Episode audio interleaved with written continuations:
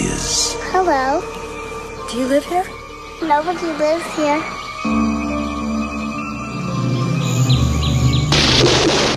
Real terror.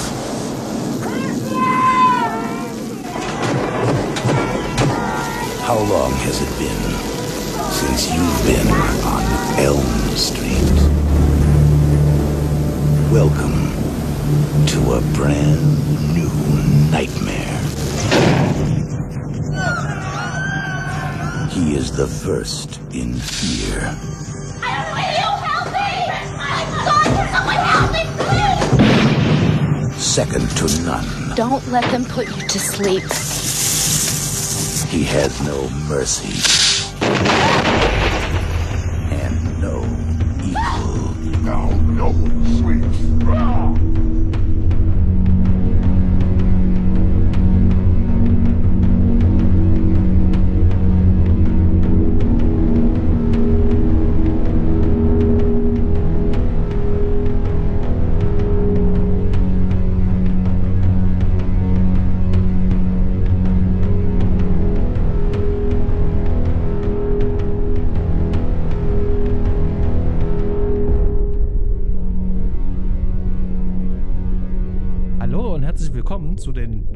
Nostromo-Gesprächen. Ich bin Sebastian und wir befinden uns heute im nunmehr vierten Teil unserer Nightmare und Elm Street-Reihe.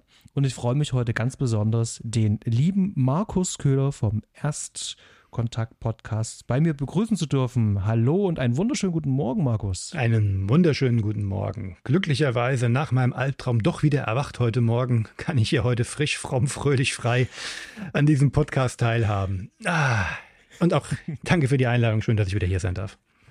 Ja, wunderbar. Ähm, Wer es ähm, äh, bei uns äh, noch nicht gehört hat, äh, der liebe Markus, der, der war ja schon mal bei uns zu, zu Gast. Wir haben To Live and Die in LA haben wir besprochen. Ähm, ich war beziehungsweise ich werde bald in, in seinem neuen Podcast-Format auch zu hören sein. Nicht nur einmal, wahrscheinlich sogar zweimal. Mal schauen. Ja. Magst du vielleicht für unsere äh, lieben Zuhörer noch mal ganz kurz sagen, was das für ein Podcast ist? Das ist so einer, den man bei Spotify findet.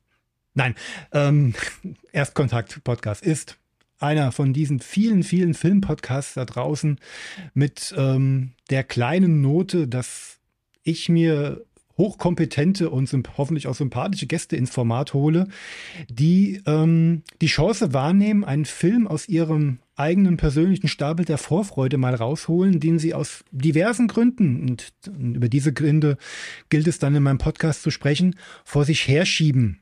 Das kann die verlorene Perle sein, das kann der Megaklassiker sein, den man noch nie geguckt hat, das kann ein Festivalhit sein, das kann der Film aus dem, der Ramsch-Abteilung aus dem Supermarkt sein, der noch eingeschweißt im Regal liegt. Die Gründe sind vielfältig. Bei mir kriegt er die Möglichkeit und auch den, ja, metaphorischen Arschtritt, ihn endlich mal in den Player zu werfen oder im Streaming-Kanal anzuschmeißen. Und damit es nicht umsonst ist, biete ich die Plattform, sich dann darüber zu unterhalten. Ob es Spaß gemacht hat, finden wir dann hoffentlich gemeinsam raus. Sehr schön. Unser ähm, ähm, lieber Podcast-Kollege, der Udo, der war ja auch schon bei dir. Ähm, an dem Tag, wo wir das heute hier aufnehmen, an diesem Montag, ist ja auch die zweite Folge ja schon veröffentlicht zu Taxi Driver. Wir verlinken das Ganze in unseren Shownotes. Geht da mal rüber zum Erstkontakt-Podcast und äh, ja, lauscht den beiden bei ähm, ja, ähm, diesem Gespräch zu Taxi Driver. War ein, war ein sehr schönes Gespräch, aber mit dem Udo, dem äh, Zen-Meister der Podcaster, zu quatschen, das ist ja immer eine Freude und immer ein Gewinn. Das kann ich nur so bestätigen. Genau, ähm, wir sprechen aber heute, wie du es ja vorhin so schön gesagt hast, ähm, über, über Albträume. Und äh, wir sprechen heute über den, ja, vierten Teil ähm, der Nightmare-Reihe. Und bevor wir in diesen ganzen Film eintauchen mit allem drum und dran, finde ich es tatsächlich spannend, wie du eigentlich so als ähm, der die 80er ja noch, ähm, noch bewusst irgendwie noch mit wahrgenommen hat, wie du eigentlich so an Nightmare rangekommen bist, wie du das kennengelernt hast und erfahren hast.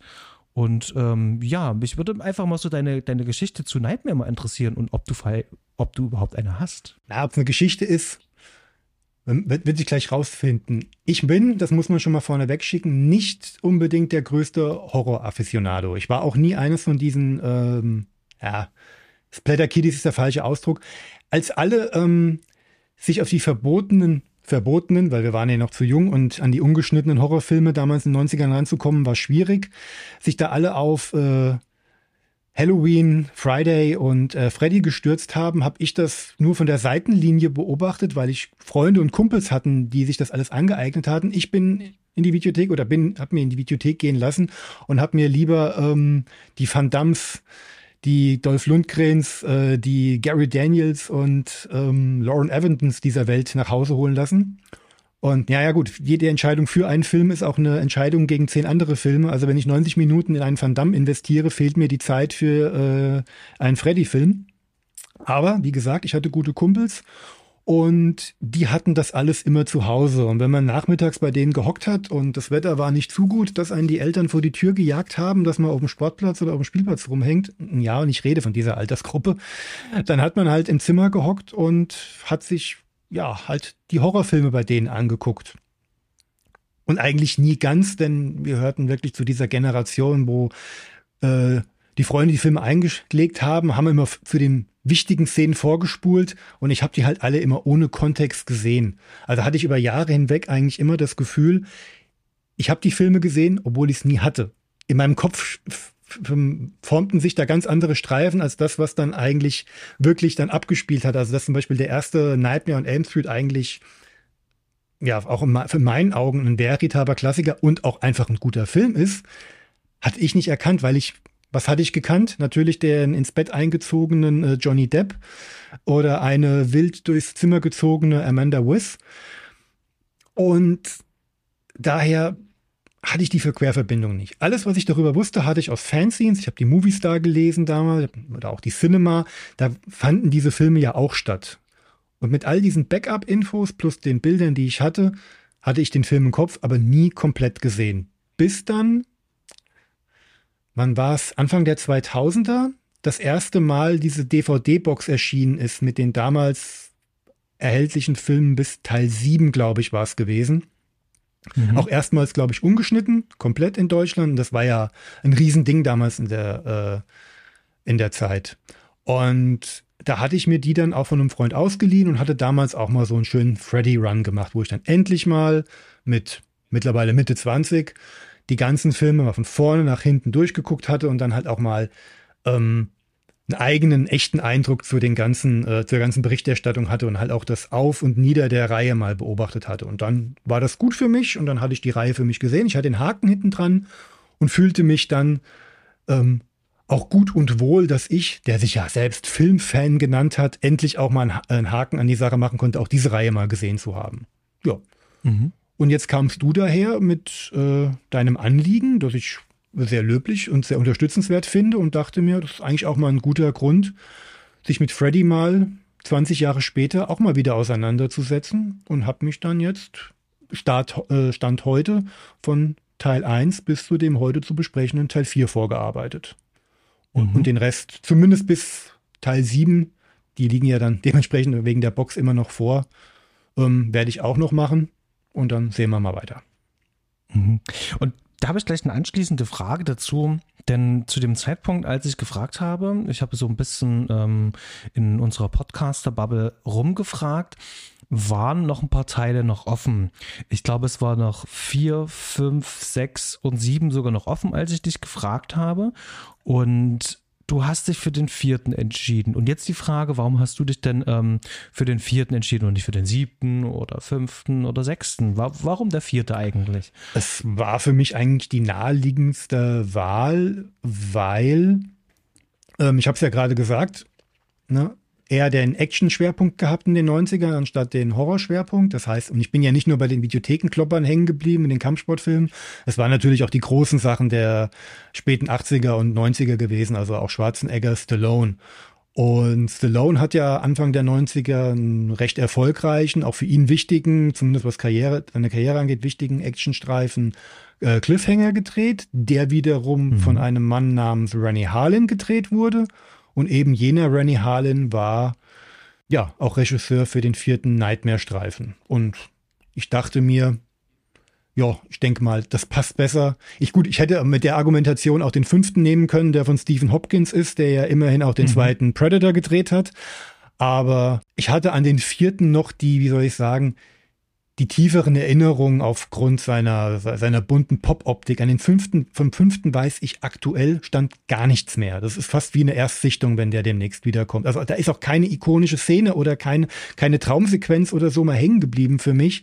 Was beim vierten dann, da kommen wir ja dann nachher nochmal drauf, zumindest so zwei, drei Sachen waren, an die ich mich noch erinnern konnte. Und da dachte ich mir, das passt vielleicht besser. Also über Randy Harlin, da werden wir definitiv noch ähm, einiges zu besprechen haben heute. Okay, Markus, lass uns doch einfach mal ganz kurz mal durch die Hard Facts gehen, damit wir eine Grundlage für unser Gespräch haben. Der Originaltitel ist A Nightmare on Elm Street 4, The Dream Master und im Deutschen ganz schnöde Nightmare on Elm Street 4. Ich bilde mir ein, dass es damals in der Fernsehzeitung irgendwie noch einen Untertitel gab, im Deutschen. Bin mir da aber auch wirklich echt nicht mehr so 100% sicher. Weißt du da noch was? Ehrlich gesagt nicht. Jetzt, wo du mich so fragst, da, da, da wabert wieder was im Hintergrund. Ich kann mich an die TV-Spielfilm damals erinnern. Da stand noch was dahinter, ja. Aber ich weiß noch genau die Punkte, die die TV-Spielfilm damals bei einem, mit meinem Querdaumen vergeben hat. Humor 1, Action 2, Spannung 1. Woran man sich noch erinnern kann manchmal. Nee, aber da war was. Da stand noch was hinten dran. Aber frag mich bitte nicht mal was. Hast recht. Genau. Äh, der Film ist selbstverständlich eine US-amerikanische Produktion aus dem Jahr 1988, geht hier bei einer Altersfreigabe ab 1889 Minuten. Ja, Regie führte das äh, finnische, in Anführungszeichen, Wunderkind Rennie Harlin. Du hast ja gerade schon ein bisschen was über Rennie Harlin gesagt und hast mich vor uns gefragt, was sind denn so meine Top 3? Und witzigerweise, ähm, also meine Top 3 ist irgendwie nur eine Top 2. Das ähm, ist dann der besagte Cliffhanger und Die Hard 2. Und ich würde in Klammern vielleicht noch ähm, Deep Blue Sea nehmen, aber da habe ich auch noch ganz schwache Erinnerungen dran ich kann da gar nicht wirklich viel dazu sagen, außer natürlich jetzt in diesem Gespräch jetzt natürlich, äh, da gibt es eine Menge zu sagen, aber zu seiner restlichen Vita, alles ab Deep Blue Sea, da bin ich auch völlig raus. Er hat ja leider den Nimbus, dass äh, sein letztes Großprojekt, nicht sein letztes Großprojekt, aber ein seiner Großprojekte ja quasi Karolko in den, in den Abgrund gerissen hat, obwohl die natürlich vorher schon Schieflage hatten und ähm, äh, immer sehr eng an der Naht produziert haben das war aber halt zu viel Risiko, um damit umzugehen. Nee, ich, ähm, also zu, als ich Nightmare 4 dann gesehen hatte, war mir der Name Rennie Harlan ja dann durchaus schon ein Begriff dann gewesen. Klar, über eben Cliffhanger, wie gesagt, eben über Stirb langsam 2 oder halt auch Long Kiss Goodnight, Tödliche Weihnachten. Und deswegen war der Mann für mich in erster Linie immer ja ein Action-Regisseur. Ich habe das eine ganze Zeit lang überhaupt nicht mit mir in Einklang bringen können, dass der Mann äh, zumindest als er nach Amerika gekommen ist, in erster Linie mit äh, ja, Horrorstoffen gekommen ist. Dazu zählen ja, wie gesagt, eben Nightmare und davor ja der auch unter Genrefans nicht unbedingt unbeliebte Prison, Rückkehr aus der Hölle mit dem jungen Vigo Mortensen, mhm. ähm, an den der ebenfalls bei einer dieser Nachmittags äh, Beisammensein gelaufen ist, aber ich kann auch da keinerlei Erinnerung mehr zusammenklabustern. Der liegt auch noch hier bereit, um mal wieder geguckt zu werden. Aber naja, ich und Horror, da, da braucht schon ein bisschen was, dass ich da die Lust drauf habe, warum auch immer. Und deswegen konnte ich das irgendwie nicht miteinander verknüpfen. So, äh, und daher auch äh, Harlan danach auch in erster Linie immer für Genrestoffe, aber dann meistens auch ja für temporeiche Sachen genommen wurde. Hier und da seine missglückten Versuche im Exorzisten-Franchise nochmal Fuß zu fassen. Beziehungsweise, mhm. nee, er war ja, er war ja der, der, der, der der Feuerlöscher, nachdem ja Paul Schraders Version abgelehnt wurde. Und danach war es ja nicht mehr wirklich interessant, was er da abgeliefert hat. So Sachen wie der Pakt The Covenant, ähm, keine Ahnung, was den Mann da geritten hat, so ein Teenie-Fantasy-Streifen zu drehen. Dann so Auftragsarbeiten wie zwölf Runden für die WWF-Films, ähm, um John Cena zum Actionstar aufzubauen. Und da formte sich dann doch immer mehr so der Eindruck, naja, okay, der Mann ist gar nicht so der Action-Gott, den ich gerne in ihm sehen sollte, sondern er ist, glaube ich, eher so der Handwerksmeister, den man halt holt, wenn man ihm, wenn man bestimmte Projekte jemanden anvertrauen will, weil er sein Handwerk versteht, weil er weiß, wie man Filme gut ausleuchtet, wie man mit großen Budgets umgeht. Und das hat an seinem Nimbus bei mir so ein bisschen gekittelt, weil, ja, gerade die drei großen Filme wenn man da mal genauer hinguckt, merkt man, da stehen halt ganz andere Kräfte im Hintergrund, die die Filme zu denen machen, was sie sind. Stirb langsam. Zwei ist in erster Linie eine Joel Silver Produktion, auch basierend auf einem echten Klassiker und Überraschungshit, aber in erster Linie halt gemacht, damit Joel Silver schnell einen Hit nochmal nachliefern kann. Cliffhanger, wenn man sich mit der Vita von Sylvester Stallone beschäftigt, weiß man, dass der Mann immer sehr viel Einfluss auch auf die äh, Dreharbeiten und auf die Produktion seiner Werke halt legt. Und das legt halt auch so ein bisschen den Verdacht nahe, dass er halt jemanden geholt hat, der weiß, was er tut, dem er aber auch gleichzeitig genau sagen kann, was er zu tun hat und wie er es zu tun hat. Und Tödliche Weihnachten ist ja bekannterweise auch basierend auf einem Shane Black Drehbuch und auch damals, glaube ich, das das teuerste Drehbuch, das jemals, oder das, ja, das teuerste Drehbuch, das je verkauft wurde, weswegen der Film ja schon sehr viel Fokus auf sich vereint hat. Und ja dann, weil ja Gina Davis in der Hauptrolle gespielt hat, auch nochmal sehr viel Spot on sich versammelt hat, aber dann leider spektakulär untergegangen ist, zumindest gemessen an den Erwartungen, was die kommerziellen Zahlen halt angeht. Mhm. Zu Unrecht, wie viele Fans, wie ich meine, auch zu Recht ähm, konsultieren. Und danach, ja, ging es ja dann leider bergab. Und daher interessant, was hier bei Nightmare on Elm Street auch ja im Hintergrund halt steht, weil ich sage jetzt schon mal vorneweg, das was ich die These, die ich jetzt gerade bezüglich der drei großen Filme aufgezählt habe, die kann man glaube ich auch auf Nightmare 4 gefahrlos mhm. anwenden. Exakt das. Da werden wir noch drauf kommen. Ähm, was ich ähm, spannend finde, ist, ähm, wenn man sich mal anschaut, ähm, was William Coswinkle und Brian Helgeland ähm, eigentlich so ähm, in ihrem echten Leben tun. William Coswinkle der gemeinsam mit Brian Helgeland hier nämlich das Drehbuch äh, geschrieben hat. Man möchte kaum glauben, ähm, dass die beiden ähm, renommiert sind in dem, was sie da eigentlich tun. Und haben es jetzt schon im Vorgespräch gehabt, also wir haben wirklich echt Probleme und das werdet ihr auch gleich merken, ähm, die Story äh, vernünftig zusammenzufassen. Also das sind hier das sind äh, Artefakte von einem Drehbuch. Die hier zusammengemercht worden sind, ähm, sozusagen, um die Set-Pieces zusammenzubringen.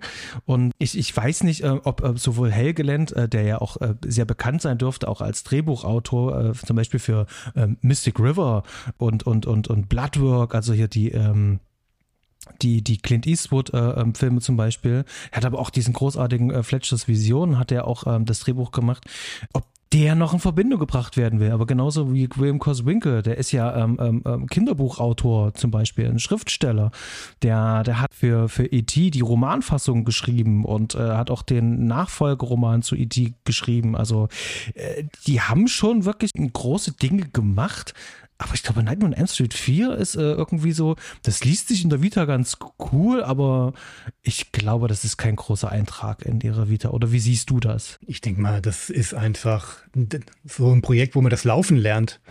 Das sind so diese, diese Arbeiten zu Beginn, mit denen man sich versucht, zumindest einen gewissen Bubble einen Namen zu machen. Und mit etwas Glück kann man später dann größere Sachen machen. Gerade Brian Helgeland, der ja dann, ja, ich meine, du hast jetzt, hast du LA Confidential genannt gerade? Oder hat's nee, habe ich nicht. Ja. Nee. Gerade den würde ich zum Beispiel an erster Linie stellen.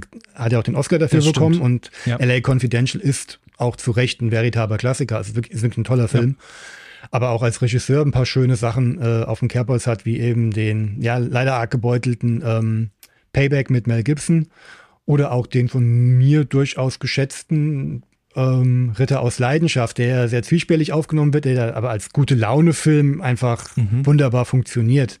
Ja, auf jeden Fall. Also der ist so, der ist so angenehm unterhaltsam geschrieben. Und wenn ich jetzt, es ist äh, weit hergeholt, eine Querverbindung von Ritter aus Leidenschaft zu äh, Nightmare on Elm Street jetzt zu ziehen.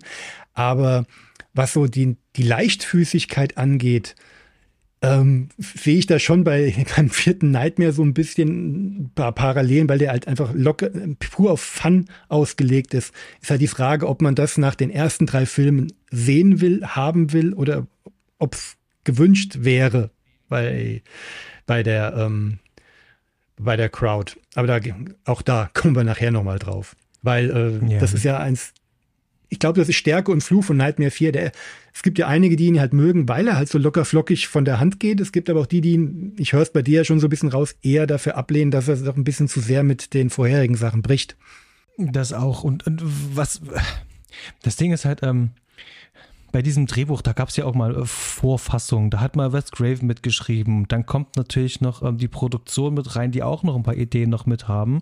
Und Robert Shea dürfte ja zu dem damaligen Zeitpunkt sehr viel Mitspracherecht gehabt haben. Und das muss ja dann irgendwie in irgendeiner Art Weise von Form gebracht werden. Und die beiden hatten hier die, die, die Aufgabe, das zu tun, beziehungsweise haben am Ende die Credits dafür bekommen.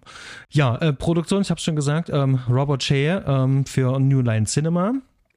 Da werden wir jetzt gleich nochmal drauf eingehen als extra Punkt.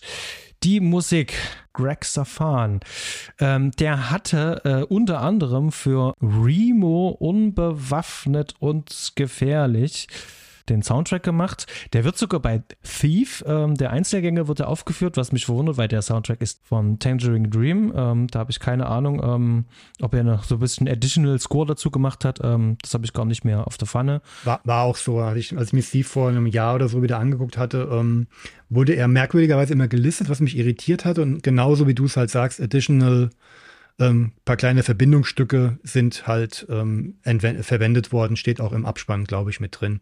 Da hatte ich das dann nachgelesen. Also ich glaube, da ging es dann darum, um mal ein paar Szenenübergänge nochmal musikalisch irgendwie zu untermalen, wo, wo es Michael Mann vielleicht nicht gepasst hat oder kein passendes äh, Tangerine Dream Stück gefunden hat. Soweit ich weiß, wird ja in der nächsten Folge ein Michael Mann Epigone dabei sein. Vielleicht weiß der ja mehr. wir werden es rausfinden, ich werde ihn fragen. Definitiv. Genau, über äh, Greg Stefan werden wir nachher noch sprechen. Jetzt ist es spannend. Ähm, wir hatten ja sonst immer relativ, ähm, äh, was heißt relativ, aber wir hatten ja dann doch ähm, ähm, verhältnismäßig bekannte äh, Kameramenschen. Und jetzt haben wir hier einen Steven äh, Fireberg und Schnitt äh, Jack Tucker. Genau. Ähm, Besetzung. Es ist das erste Mal, dass Robert Eagland als erstes direkt genannt wird. Im Teil 3 war es noch ähm, relativ zum Ende in den Opening Credits und hier gleich zu Anfang. Er ist jetzt sozusagen hier das Star des Films. Wir haben jetzt, glaube ich, den ersten echten Freddy-Film. das ist, äh, ähm, das bedeutet Freddy im eigentlichen Sinn. Genau. Ja, dann ansonsten haben wir hier Tuesday Night, die auch einen Song beigesteuert hat, nämlich gleich den Opening-Track, äh, den man leider ähm, nicht kaufen kann, diesen Song. Also du bekommst diesen Song nicht. Der ist auf keinem ähm, Soundtrack drauf. Ähm, den gibt es auch nicht äh, irgendwo als Digital Download oder sonst irgendwas. Dieser Song ist nie veröffentlicht worden, was ich sehr schade finde. Es ist nämlich eigentlich ein sehr catchy, ähm, ähm cooler 80er-Song. Mhm. der coole Hookline hat und äh, mich ganz gut catcht und ähm, der hat Spaß gemacht. Schade, ähm, dass der so nicht veröffentlicht worden ist. Geht mir wie dir. Also angespielt wurde, fühlte ich mich doch auch sehr schnell in die Zeit natürlich auch zurückversetzt. Also bevor die ersten Klamotten im Bild erschienen sind, wusste ich aber schon, wo ich mich aufhalte. Ja, exakt das. Also selbst wenn mein Sohn dann irgendwann in, in äh, 10, 15 Jahren sich diesen Film anschauen wird, ähm, wird auch er wissen, dass es ein Film aus den 80ern ist, wenn ich ihm das vorenthalten sollte. Genau. Und äh, Tuesday Night hat leider ähm, ähm, auch ähm, die schwere Aufgabe, in die Fußstapfen von Patricia Arquette zu treten, denn sie spielt nämlich die Rolle der Christine Parker. Und ähm, mich hat das damals, als ich ähm, noch sehr jung war und den Film zum ersten Mal gesehen habe, ganz schön rausgebracht. Das hat nicht funktioniert. Das war bei mir nicht Christen irgendwie. Es hat nicht funktioniert. Die, unterschiedliche konnten sie gar nicht sein. Und auch im Verhalten waren die irgendwie waren die wie anders. Ich hatte ja vorhin gesagt, ich habe ja Anfang der 2000er die Filme dann aufgrund der Box dann in relativ schneller ähm, Abfolge dann hintereinander auch geguckt. Ich glaube, ich habe so jeden Abend einen dann geschaut, bis ich sie dann durch hatte. Und selbst mit dem Wissen ähm, des dritten Teils, also das noch ganz frisch war, dass da keine lange Pause dazwischen war, ich glaube, es hat über 20 Minuten gedauert, bis ich überhaupt kapiert hatte, dass das dieselbe Figur sein sollte. Ich bin davon ausgegangen, ah. wir haben jetzt hier komplett neue Figuren, bis ich dann ähm, bei den ersten Traumsequenzen die anderen beiden Darsteller, beziehungsweise einen der beiden, den, den dunkelhäutigen Darsteller, ähm, wiedererkannt hatte. Mhm. Den Überlebenden aus dem dritten Film. Erst dann konnte ich mir die Verbindung machen. Moment mal, sollen das die drei sein? Also auch den, ich habe leider den Namen ist gerade nicht mehr aktuell. Ich muss es echt sagen, mir geht es bei diesen Filmen echt oft so, dass Namen bei mir komplett verschwinden. Ich kann überhaupt keine Charaktere mehr zuordnen. Ich hoffe, du kannst mir da nachher helfen. Ähm, mhm, na klar. Äh, dass von den drei Überlebenden des dritten Teils nicht nur einen wiedererkannt habe, den zweiten durch genaues Hinsehen, weil er seine Frisur doch ein bisschen sehr stark verändert hat und dass die dritte dann sogar von einer anderen äh, Darstellerin gespielt wurde, hat mir da nicht wirklich weitergeholfen. Mhm. ich habe, glaube ich, irgendwann, damals gab es ja noch kein Internet oder so, ich habe dann, glaube ich, die Box in die Hand genommen oder irgendein, oder irgendein Insert und habe dann halt nachgelesen, dass es dieselben beiden Namen sein sollen. Da gab es äh, ganz viele Rumors, äh, warum Patricia Arquette äh, die äh, Rolle nicht ein weiteres Mal ähm, übernehmen wollte. Und könnt euch gerne nochmal die Trivia ein bisschen einlesen. Die ist sehr prall gefüllt bei IMDb. Dann haben wir als Alice Johnson Lisa Wilcox. Ähm, die werden wir noch mal wiedersehen im fünften Teil und ähm, wird hier ähm, zum neuen ähm, Hauptstar des Films aufgebaut. Und wie stehst du zu Lisa Wilcox und ihrer Rolle hier? Ich wusste nach fünf Minuten, dass sie das Final Girl sein, das Final Girl sein wird. Also ich, ich schicke das jetzt schon mal vorweg, was die Darsteller hier angeht. Es gibt hier keinen, der bei mir bleibenden Eindruck hinterlassen hat. Also das ist wirklich, also für mich als Laie, ähm, das hier ist für mich das, was man immer so auch abwertend als Kanonenfutter im Horror- und Slasher-Genre aufführt. Es fehlt jetzt, natürlich fehlt jetzt hier halt auch ähm, irgendwie eine Bindung daran, dass hier auch ein Darsteller ist, der vielleicht später einen gewissen Bekanntheitsgrad hatte. Ich meine, sind wir ehrlich, auch eine Patricia Arquette im dritten Teil bei mir, äh, die, die Bindung liegt halt eher daran, dass ich sie dann ein paar Jahre später als Alabama Worley in Two Romans kennengelernt hatte und die Karriere dann dadurch halt auch über die Jahre mitverfolgt hatte. Mhm.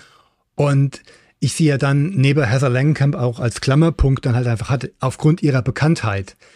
Ich frage mich heute immer öfter, hätte das 1987 damals auch funktioniert, wenn ich Patricia Arquette noch nicht gekannt hätte? Und ich sage, ich würde, glaube ich, mit Nein antworten. Und bei Teil 4 ist es halt noch heftiger.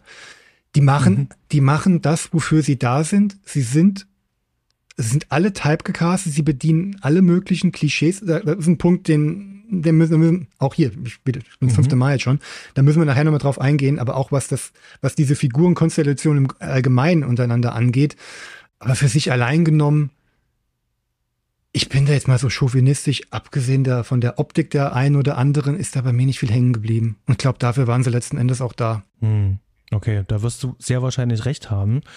Wir, wir, wir greifen den Punkt wirklich gleich auf, ähm, versprochen. Ja. Ich würde jetzt mal ganz schnell ähm, nochmal den Rest hier durchgehen, denn wir haben mit äh, Ken Sagos und ähm, Rodney Eastman äh, haben wir nochmal ähm, die zwei mhm. anderen Überlebenden aus Teil 3, also die den Kincaid und Joey spielen. Wir haben auch wieder äh, Brooke Bundy haben wir da, die die Mutter von mhm. Kristen Parker spielt. Äh, so haben wir hier wirklich diesen Aha-Moment, oh, das ist doch die Mutter gewesen. Aber die hat auch nur einen ganz kurzen Auf, äh, Auftritt. Ich glaube, da habe ich es ähm, erst geschnallt damals. Als ich die Verbindung mhm. dann gesehen hatte, Moment mal, weil ich die Mutter aufgrund des einen Tag zuvor stattfindenden Gesprächs wiedererkannt hatte. Dann haben wir noch Danny Hessel, der kommt nochmal wieder in Teil 5 als Dan. Genau. Das sind sie jetzt eigentlich soweit. Und ich würde vielleicht mal noch kurz noch den Inhalt ähm, zusammenfassen. Okay, und hier kommt die Inhaltsangabe. Und zwar, ich habe sie mir wieder aus der äh, Google Search entnommen. Die wird ausreichen. Zwei Jahre nachdem Freddy Krüger vom letzten der M Street Kids besiegt worden ist, kehrt er in den Träumen der jungen Kristen zurück und bringt sie um. Kurz vor ihrem Tod jedoch gelingt es Kristen, die schüchterne Alice in ihren Traum zu rufen und ihr ihre übernatürlichen Fähigkeiten zu übertragen. Mutig äh, stellt sich Alice ausgestattet mit den Kräften ihrer toten Freunde Krüger zum Kampf. Eigentlich ganz gut zusammengefasst, muss ich mal sagen. Fast schon zu viel des Guten, oder? Ja, aber es, es, liest sich auf jeden Fall ähm, ähm, besser, als es dann im Film dann irgendwie dargestellt wird. Das kann ich gleich vorweggeben. Und äh, vielleicht auch einen wichtigen Punkt ähm, von all den Nightmare-Filmen ist das wirklich der, den ich am wenigsten mag. Und ich weiß, dass da draußen in dem Horror-Nightmare-Fandom, wie auch immer man das Ganze nennt, der vierte ähm, ein gern gesehener Hit ist. Also der der erste und der dritte, die stehen so ein bisschen immer unter Speerspitze und danach kommt gefühlt eigentlich immer schon Teil 4. Und ich habe mit Teil 4 die größten Schwierigkeiten. Und das wird zumindest für mich heute so ein ganz großer Kern sein, warum das so ist. Ob ich da vielleicht eine falsche Sache ähm, ähm, auf der Spur bin oder ich einfach nur Probleme mit dem Look und viel habe. Ich glaube, Markus, das ist heute mal eine schöne Aufgabe herauszufinden, warum das bei mir ist. Wie sieht das eigentlich bei dir aus, so im, wenn du so ein sag mal, imaginäres äh, Nightmare-Ranking hast, ähm, wo würdest du den denn für dich ansiedeln? Ja, ist jetzt schwierig, das jetzt zu machen, bevor ich die letzten Teile jetzt noch äh, wieder aufgefrischt habe, weil wie gesagt, an den fünften habe ich überhaupt keine Erinnerung mehr. Und der sechste wird immer so fertig gemacht und auch da fehlt mir immer alles. Jetzt in den, in den vier, die ich bisher geguckt habe, natürlich kein, kein qualitativer Vergleich zum ersten und zum dritten. Wo, da, weil da tue ich mich echt immer schwer. Ich, ich fast schon langweilig, das so zu sagen, weil ich da eigentlich, eigentlich der, der, der Crowd äh, so zustimmen will, weil ich da eigentlich komplett auf Linie bin, was das angeht. Wobei ich den zweiten eigentlich auch sehr mag für sein, für sein, äh, ja, für sein progressives Handeln, aber auch für die, für die Selbstverständlichkeit, mit der es zur Schau gestellt wird, sagen wir es mal so. Und ich kann aber halt auch mit dieser poppig bunten Art des vierten Films ganz gut leben. Ich habe, ich habe da immer so, ein, so eine, oder sagen wir es mal so, ein guter Film muss nicht zwingend unterhaltsam sein und auch umgekehrt. Es mag vielleicht nicht unbedingt ein guter Horrorfilm sein. Er mag äh, auf narrativer Ebene weit hinter Teil 1 und Teil 3 hinterherhinken. Äh, was mhm. heißt, er mag? Er tut es. Äh, fraglos. Aber ich krieg's halt in einem irrwitzigen Tempo dargeliefert. Der Film orientiert sich an MTV-Clip-Optik äh, der späten 80er. Er ist, er ist das Äquivalent dazu. Es ist nach Marktforschungsprinzipien halt zusammengeschustert worden. Und das kann unterhaltsam sein. Als einer, der wirklich da aufgewachsen ist, der das ja auch, ich will nicht sagen inhaliert, dafür bin ich dann doch wieder einen Tacken zu jung, aber der davon einfach umgeben war, schlicht und ergreifend, für den das halt einfach auch zur filmischen Sozialisation mitgehört, habe ich zumindest daran meine Freude.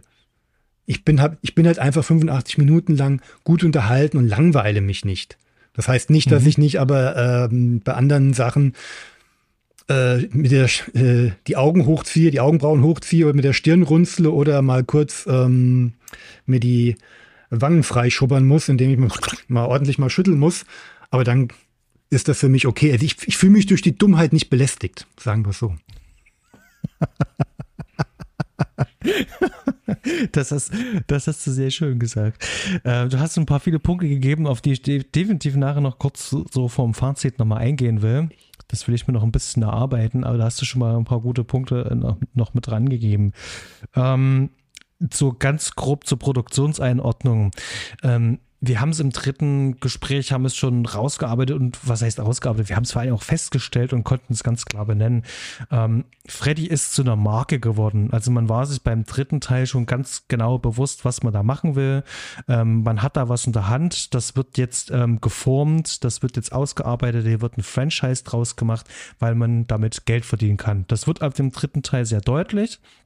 Und rein qualitativ haben wir das ja auch schon feststellen können. Da ist auf jeden Fall noch viel mit drinne. So verwundert uns dann eben halt auch nicht, dass dann wirklich schon ein Jahr später dann schon dieser Film rauskam. Und der ist ja auch von, von, von den gesamten Nightmare-Filmen, wenn wir jetzt mal ähm, Freddy vs. Jason mal ausklammern, auch der populärste.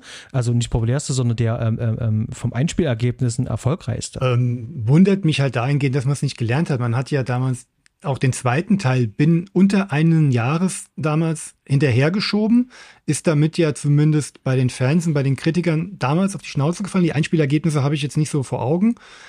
Hat sich ja dann wieder ein bisschen Zeit genommen, um den dritten dann ähm, hervorzuholen und ja auch äh, Wes Craven wieder hinzugefügt, aber das habt ihr ja wahrscheinlich in den vorherigen Folgen alle schon durchgearbeitet, dass man nicht einfach äh, mit diesem Wissen nicht einfach gesagt, okay, wir nehmen uns vielleicht mal das halbe Jahr mehr, um den Film nachzuliefern, aber wahrscheinlich auch da, du hast die Hardfacts äh, vor dir.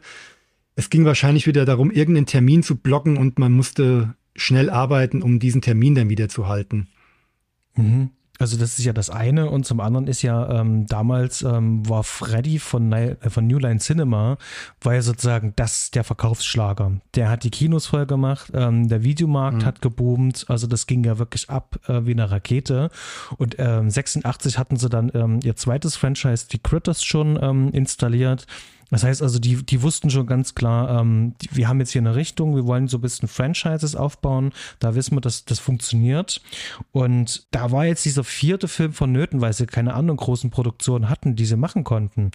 Und ähm, ja, dann baust du halt den vierten schnell hinterher, weil solange wie die Leute darüber reden und berichten, und der dritte hatte ja wirklich sehr, sehr, sehr, sehr, sehr viel ähm, Kritik, der hat ja auch eingeschlagen, ja auch ähm, hat ähm, äh, in der Popkultur ganz viele Spuren hinterlassen und auch die besagte MTV-Ästhetik, äh, MTV-Mentalität, das war ja damals der Zeitgeist und man hat darüber geredet ja auch ähm, und hätte es damals schon äh, Memes gegeben, ähm, das, äh, äh es wäre damals voll gewesen von Nightmare 3 Memes und das muss dann gipfeln, dass man schnell einen vierten hinterherlegt, damit man in diesem ganzen Gerede um Teil 3 natürlich äh, nochmal was zum, ja, damit man halt noch, noch was Neues gleich mit hinzufügen kann. Ja, so ändern sich die Vorzeichen, während Teil 1 quasi äh, die Maßstäbe und den Zeitgeist quasi auf den Weg gebracht hat, war man bei Teil 4 schon so weit, dass man ihm hinterhergelaufen ist und ihn bedient hat. Und wie, also wir hatten es ja auch so schön gesagt, das weißt du jetzt natürlich nicht, äh, wir hatten das ja so rausgearbeitet, dass der erste ja auch niemals geplant war, äh, ein Franchise draus zu machen. Mhm das war zwar ein, so, so, ein Gedanke im Hinterkopf, dass man sich eine Option vielleicht frei hält seitens der Produzenten, aber definitiv nicht seitens äh, Wes Craven. Ja. Das ist ja wirklich so, ähm, so ein bisschen auch als Autorenfilm kann man das ja auch sehen. Und der zweite war ein Versuch, jetzt hier einen zweiten Teil nachzulegen. Dabei hat man festgestellt, oh, da gibt es aber ein paar mehr Leute, die da Interesse dran haben. Und der erst der dritte hat dann eigentlich erst dieses Franchise losgetreten, wo der zweite nur ein Gehversuch war, sage ich jetzt vorsichtig.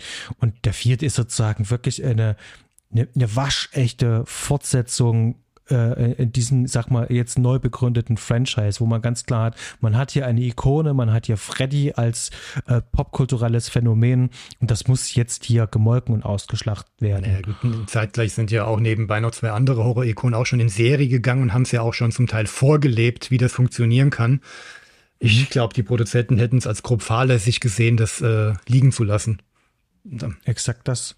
Und da darf nicht vergessen, die Serie wurde ja zeitgleich gedreht. Da gibt es ja diese ähm, Nightmare-Serie, mhm. ähm, die jetzt gerade dieser Tage veröffentlicht worden ist. Da gibt es ja ähm, 16 ähm, von diesen Folgen jetzt mit dieser äh, deutschen Synchro mhm. gibt es da. Ja, ich, ähm, ich, ich ich, ich hau es mal in die Shownotes, ähm, da gebe ich euch den Link, dass ihr euch das mal anschauen könnt, wo ihr das beziehen könnt. Ja, genau. Ähm, auf jeden Fall, ähm, New Line Cinema wollte sich hier mit diesem vierten Teil auf jeden Fall absichern, finanziell absichern und äh, der Plan ist auch aufgegangen. Ist ja tatsächlich ähm, vom Einspielergebnis mit der erfolgreichste, wenn man Freddy vs. Jason ja ausklammert. Ja, und das bringt mich ja gleich zu unserem ersten großen Punkt: Story und Drehbuch. Ähm, wir haben es ja gerade schon gesagt, als wir über die beiden ähm, zumindest accrediteden ähm, Drehbuchautoren gesprochen haben. Hier ist doch eigentlich einiges im Argen und das wirkt alles komplett zusammengepflückt. Das ist eine, eine so hanebüchene Story. Jetzt kann man natürlich meinen, okay, ähm, dieses Nightmare-Franchise äh, zeichnet sich jetzt nicht unbedingt durch Logik aus. Ich muss natürlich trotzdem immer noch den ersten Teil ja hier zitieren und auch den dritten, der sich ja hier und da doch ein bisschen Mühe gegeben hat.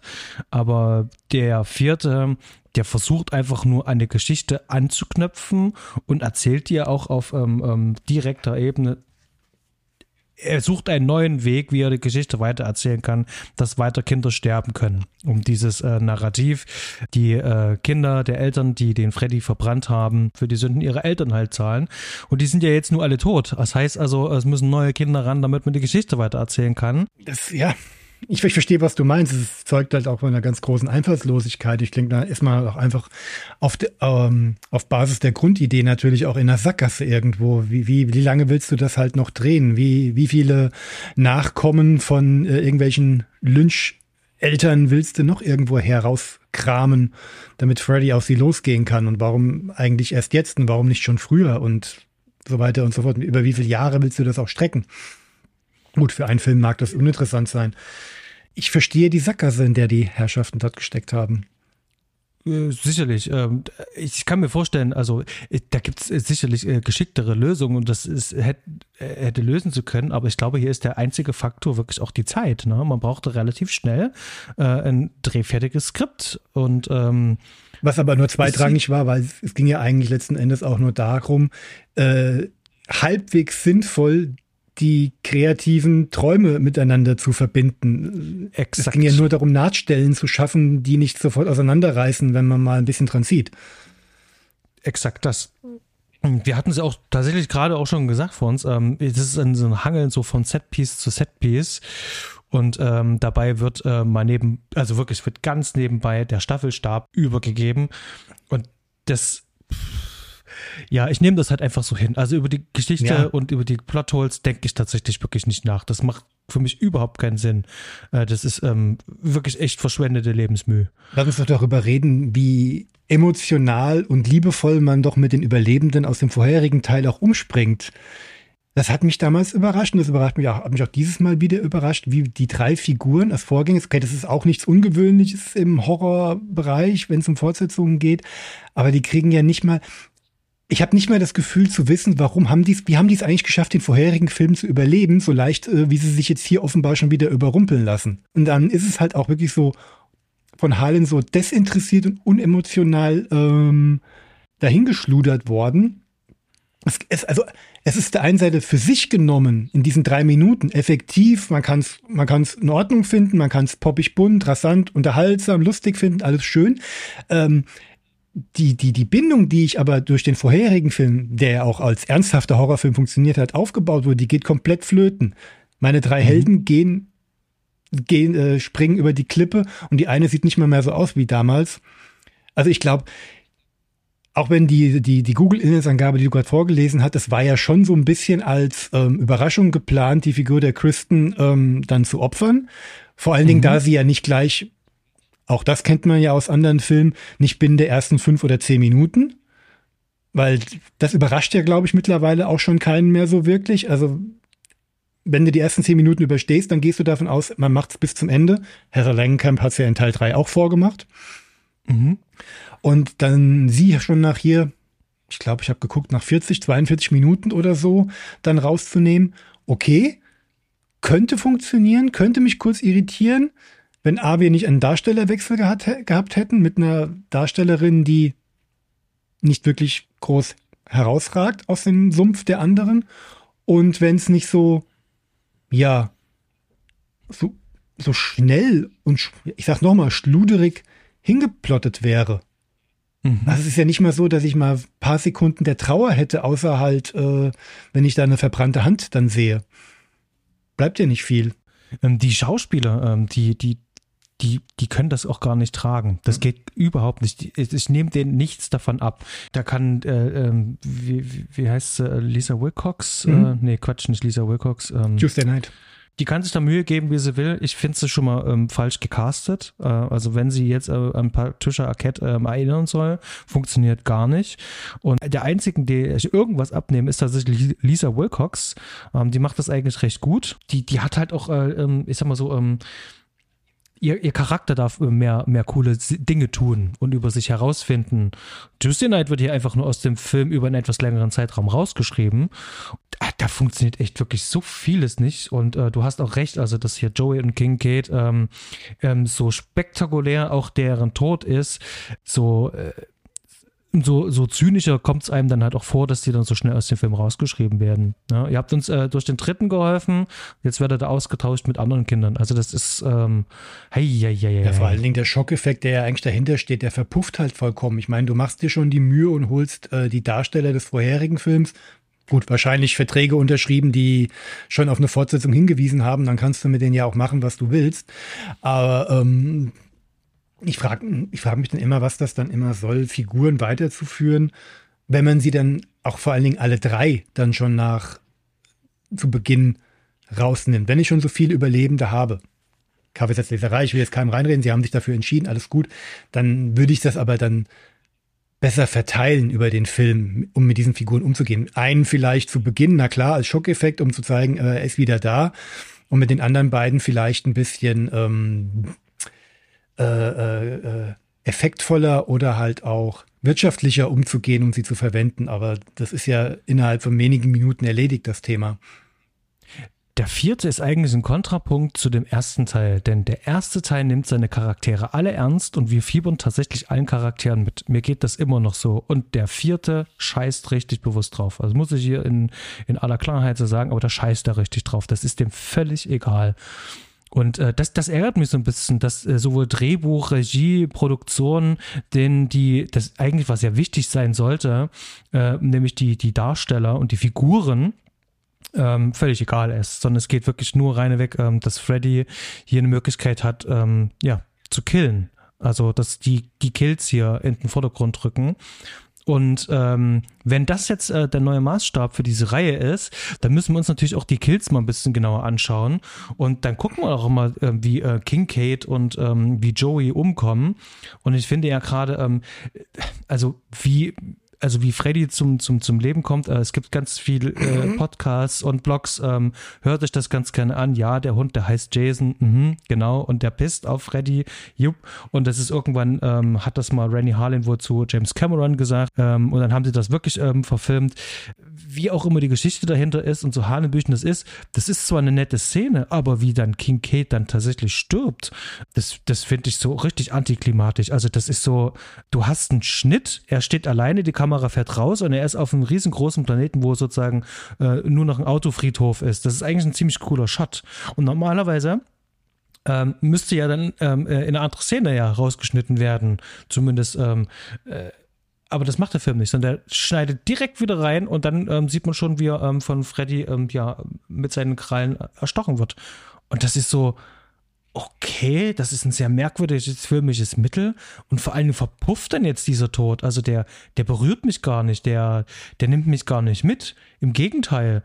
Das musst du erstmal hinkriegen, eine Figur aus dem vorherigen Streifen, die dir vielleicht nicht vollkommen egal war, so beiläufig, also, oder eine große Szene so beiläufig zu, äh, zu, er zu erzählen und zu drehen, das sieht man nicht aller Tage. Das stimmt. Obwohl ich finde ja, also dass, dass sie da nochmal auf diesem ähm, Auto der, der Shot ist noch der, mal der Shot ist toll. Der, der, der, der suggeriert eine spektakuläre Ader, die aber dann im Payoff nicht mehr ähm, aufgenommen genau. wird. Genau, weil der ist, der wirkt wie rangeschnitten. Also da hat jemand gesagt, los komm, schneide das mal bitte ran. Äh, irgendjemand hat zu Jack Tuck gesagt, ähm, ähm, hier, du musst jetzt noch mal unbedingt noch den Kill direkt ranschneiden. Und ich hoffe, er wird sich gewehrt haben und gesagt haben, so, ähm, na Leute, jetzt müsste eigentlich eine andere Szene erstmal kommen. Nee, wir brauchen das in einem Stück. Und die passen halt aber einfach nicht, diese zwei Stücken.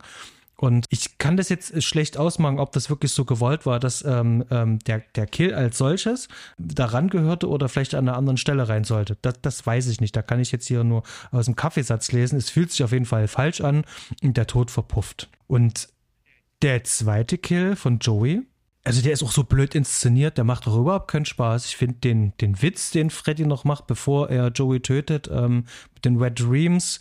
Ja, die Szene ist furchtbar ausgeleuchtet. Man sieht in diesem ganzen Film, aber hier ganz besonders, dass ähm, äh, Freddy, dass es eine Latexmaske ist. Du siehst das immer, dass es eine verdammte Latexmaske ist. Das ist alles grell bunt ausgeleuchtet und da passiert auch nicht viel. Der wird einfach aus diesem Film rausgeschrieben da ist eine, eine kleine süße äh, Maus da hier im Wasserbett und ähm, das ist Freddy und ähm, ist eine kleine Erinnerung an den dritten Teil. That's it. Ja, hast du denn die Szene wahrgenommen? Ähnlich wie die vorherige.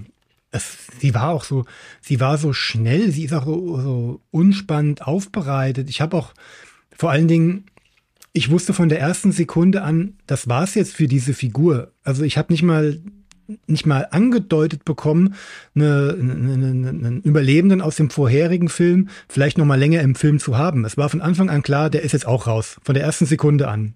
Er wird, mhm. Es wird mich in keiner Sekunde überraschen, dass er jetzt hier vielleicht doch noch lebend aus der Nummer rauskommt und die beiden sich nochmal zusammentun, um gegen Freddy anzutreten. Es, es war ein Abhaken von Malen nach Zahlen und das, das dafür gibt ja, geben ja sogar schon die Anfangscredits ähm, Aufschluss, wenn man bedenkt, dass alle Figuren in der Liste ihrer alphabetischen Reihenfolge aufgelistet werden, um ja nicht kein Top-Billing, also außer natürlich Freddy als Hauptfigur, mhm. keinerlei, zumindest für die wenigen, die wahrscheinlich wissen, wer, wer welche Figur hier in diesem Film spielt, ähm, überhaupt einen Anhaltspunkt zu geben, wer wie lange mit dabei sein wird. Mhm. Und das wird dann da ähm, in dieser du sagst es schon, unspannenden Art und Weise auch Rechnung getragen. Ich finde die Szene, ja, aber es zeichnet auch schon den Weg vor, was, worauf wir uns jetzt einlassen werden, während die anderen Filme ihre Spannung daraus bezogen haben, wie die Ju wie und ob die Jugendlichen es schaffen, Freddy zu widerstehen, besteht mhm. die Spannung jetzt nur darin, oh, welches Traumszenario kriegen wir dann als nächstes jetzt geliefert? Also wie, wie kreativ genau. ist Freddy diesmal im Gegensatz dazu, wie kreativ sind die Jugendlichen, um sich da rauszuholen? Und ich finde es sehr witzig, es gibt in dieser Szene, wo der Joey ähm, getötet wird, da gibt es ja die wird ja eingeleitet über einen Trailer. Und zwar ähm, kommt da irgend so ein riesengroßes Monster, was man im Fernsehen sieht und bedroht die Welt. Es ist das MTV-Logo. Mhm. Und ich finde, das sagt eigentlich alles über diesen Film aus. Also ähm, mal abgesehen wirklich, also das Product Placement in diesem Film ist der Knaller. Also das ist, da muss man wirklich sagen, also da haben die Herren, Damen, Produzenten, auch ähm, die ehemalige äh, Line-Producerin ähm, Rachel Tellerly, über die wir auf jeden Fall nochmal im sechsten Teil sprechen werden, ähm, ganze Arbeit geleistet ähm, und Leute gefunden, die hier den Film indirekt mit, ja, mit Geld unterstützen. Also Product Placement ist da drin und vor allen Dingen, also MTV ist, wird hier so oft zitiert und der Film fühlt sich auch bis jetzt an hier wie so ein, der hat so eine Musikclip-Ästhetik und das hat nicht nur was mit den Farben zu tun, sondern ich finde auch allgemein auch die Ausleuchtung von dem Film. Für mich ist das eine typische ausgewaschene 80s-Optik, in der die bunten Farben der Klamotten und der Neonbeleuchtung äh, ja eben die Basis für alles geliefert haben. Der Rest na, na gut, dann, ich mach's einfach mal auf. Ähm, das, das, hm? das, das Ding halt mit, mit, mit Kamera. Weil du hast einen, einen, einen Film, der düster und dunkel ist. Der zweite, der versucht hat, es ein bisschen fortzuführen und noch was Eigenes hinzuzufügen. Der dritte, der schon ganz genau wusste, okay, ähm, wir müssen das hier auch gut vermarkten. Ähm, du bekommst automatisch so eine ich sag mal, so eine neutrale Ausleuchtung kommt dann irgendwann zustande, damit du alles gut erkennen kannst, damit du äh, Freddy erkennen kannst. Und dadurch fehlt mir vor allen Dingen ganz viel ähm, von diesem düsteren, dunklen Charakter. Ich meine, im, im dritten Teil mhm. hat das ja schon fast verloren. Da kann man schon gar nicht mehr von Horror sprechen. Und hier mhm. in diesem vierten kann man auch gar nicht mehr von Horror sprechen im klassischen Sinne. Also gar nicht. Es gibt nichts Gruseliges an diesem Film. Hier gibt es Ekelmomente, ja, die gibt's. Das ist, Fun, aber es gibt das, kein, kein, das ist purer Fun-Horror. Das, das hat, nichts, genau, das, das hat nichts mehr mit, Sp mit, mit Spannungshorror oder werden, ach, die, die, die, die Experten werden da die richtigen Genrebegriffe wieder dazu finden. Ich tue mich da jetzt ein bisschen schwer. Ich mm, ähm, fische da mal ein bisschen im Trüben jetzt rum. Aber das, das Ding hier soll in erster Linie eins sein, spaßig. Das soll nicht gruselig sein, das ja. soll kein Horror sein, es soll Fun bieten. Es soll, es soll den ähm, Teenies äh, auf dem Weg zum Strand nochmal vielleicht eine gute Überbrückungszeit äh, im Kino bringen, bevor es abends an die Strandparty geht oder umgekehrt. Ähm, und nicht äh, echte Kinofans reinholen, die sich auf einen spannenden Abend mit einer tollen, mit einer guten Geschichte einlassen wollen. Also ist mehr Massenmarkt, ohne, ja, damit jemanden, ohne damit jemanden beleidigen zu wollen, weil beides hat seine Daseinsberechtigung, beides macht Spaß. Aber es, es ist halt weg von dem, was es halt mal war. Man mal was Neues probiert. Und wenn ich das jetzt mal cinematografisch einfach betrachte, ähm, ich als ähm, äh, äh Kameramann, ich möchte ja schon irgendwie ähm, einen visuellen Stil irgendwie fahren, um den Film einzufangen. Und äh, nur über bunte Farben ähm, ähm, lasse ich mir keine Arbeit antragen. Also wenn ein Regisseur zu mir kommt und sagt so, mein Ziel ist es, den Film so bunt wie möglich sein zu lassen, dann sage ich so, okay, das ist eine Sache des Set-Designs, ja. Ähm, mit welchem Farbcode möchtest du arbeiten? Ist mir egal, Hauptsache bunt. Das ist da keine Ansage. Und der Film, der shiftet so ein bisschen ähm, zwischen, du hast ja eine Szene, die wirklich sehr schön low-key ausgeleuchtet ist, also wunderschön ist ist und, und auch so ein bisschen, noch ein bisschen Flair von Freddy noch ähm, versprüht, um im nächsten Moment dann diese ganzen Anschlussszenen, alles, was mit den Kids ist, in diesem, ähm, was ist das, so ein, so ein, so ein, so ein Daily Soap ähm, ähm, äh, Look, das sieht alles so, so gleichförmig aus, ähm, darstellen zu lassen. Und ähm, wenn ich hier was erkennen kann, wo man wirklich sagen kann, okay, da sehe ich sowas ähnliches wie eine Idee, ist die Top-Shot-Kamera. Also, dass die Kamera so von oben mhm. ähm, immer über den Protagonisten sch schwebt und dass die Kamera da ganz viel macht. Das kann man gut finden. Ich finde das jetzt nicht unbedingt äh, mega clever, ähm, aber es funktio funktioniert zumindest. Ähm, es ist eine schöne Idee, aber die wird dann zum Ende des Films aber auch nicht weiter fortgeführt. Also, die Kamera erfüllt jetzt keinen bestimmten Blick oder sowas, sondern das sind alles nur stilistische Elemente, die alle hier in einen Topf geworfen werden, wo viele Leute halt einfach mal ein paar Dinge ausprobieren können. Also die machen nichts Rundes. Also wo der erste Film wirklich sehr rund ist, um das nochmal zu bemühen, diesen Vergleich, und der zweite auch versucht, so seine eigene Form zu haben, ist das hier komplett aufgeweicht. Hier, hier sind zu viele Entscheider in diesem Film mit drinne, die ähm, auch jetzt mittlerweile den Look und viel von Nightmare beeinflussen. Also da ist keine klare Vision mehr erkennbar. Weißt du, was ich meine? Ich, ich denke, ich verstehe, was du meinst. Es ist, wer, will mich jetzt so ein bisschen von diesem Vergleich zu den vorherigen Filmen so ein bisschen lösen, obwohl man kann es, es geht ja nicht. Ich meine, es, es gäbe kein Nightmare 4 ohne Nightmare 1, klar, es ist ja, ist ja, ist ja natürlich quatschig. Und jeder versucht ja dann doch auch sein eigenes ähm, Filmchen zu machen. Ich habe ein bisschen was noch von den, von den Interviews noch geschaut auf der DVD und es war Rennie Harlan auch schon sehr bewusst, ähm, Freddy in den Mittelpunkt zu äh, stellen und damit auch die Tonalität des Films halt auch zu ändern. Also es war schon eine bewusste, kreative Entscheidung halt auch gewesen, auch natürlich auch eine marktwirtschaftliche, keine Frage.